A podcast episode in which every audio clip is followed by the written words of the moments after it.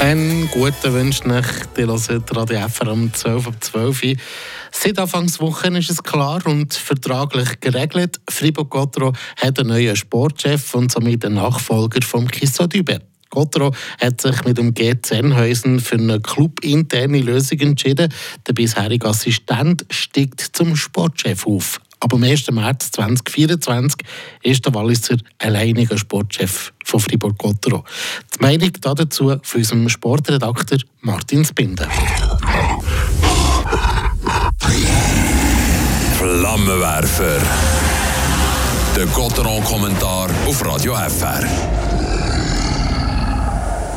fünfeinhalb Jahre war Gerd Zenhäuser ein Stürmer von Gotteron. Der rund zwei Saisons Cheftrainer. Weiter ist der 51-jährige Oberwalliser noch vier Jahre Chef von der ganzen Juniorenbewegung von Fribourg. Und seit dem Sommer 2021 ist er Assistenzsportchef von Christian Rübe. Der Gerd Senhäusen hat im Rekrutierungsprozess für den Posten als Sportchef die Verantwortlichen von Gottero überzeugt und viele andere externe Kandidaten ausgestochen. Gottero hat mit der Wahl von Gerd Senhäusen einen pragmatischen, sicheren Weg eingeschlagen für die nächsten drei Jahre. Man kennt ihn ja, den Gerd Senhäusen.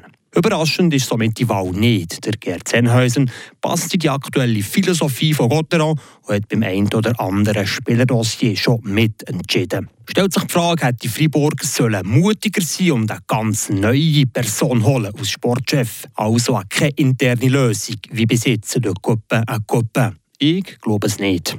Wenn man bei der gleichen Philosophie bleiben wie bis jetzt, macht es auch keinen Sinn, einen Sportchef zu holen, den man nicht kennt. Es wäre ein Zeusrisiko und könnte Unruhe in den Club bringen, als funktionierendes Konstrukt stören. Der Gerd Sennhäusen bekommt also ab März vom neuen Jahr die Kompetenz über die Zukunft vom Trainer Christian Rübe und den Spieler zu entscheiden. Auf einmal liegen die offenen Dossiers der beiden Clublegenden Julian Sprunger und André Bickhoff auf dem Bürotisch von Gerd Sennhäusen und auch noch von Christian Rübe. Wie weiter mit dem 36-jährigen Bickhoff und dem 38-jährigen Sprunger? Das ist zum einen ein Herzensentscheid, zum anderen eine sportliche Wahl. Genau bei diesen beiden heiklen Dossiers über die Zukunft von Julian Sprunger und dem anderen Bickhoff kann sich der Gerd Sennhäusen so just Finger verbrennen. Er kann der ganz grosse Baumann sein oder die Sympathie vom ganzen Hockey-Kanton holen. Wie auch immer er sich wird entscheiden, allen recht machen, kann das ja eh nicht.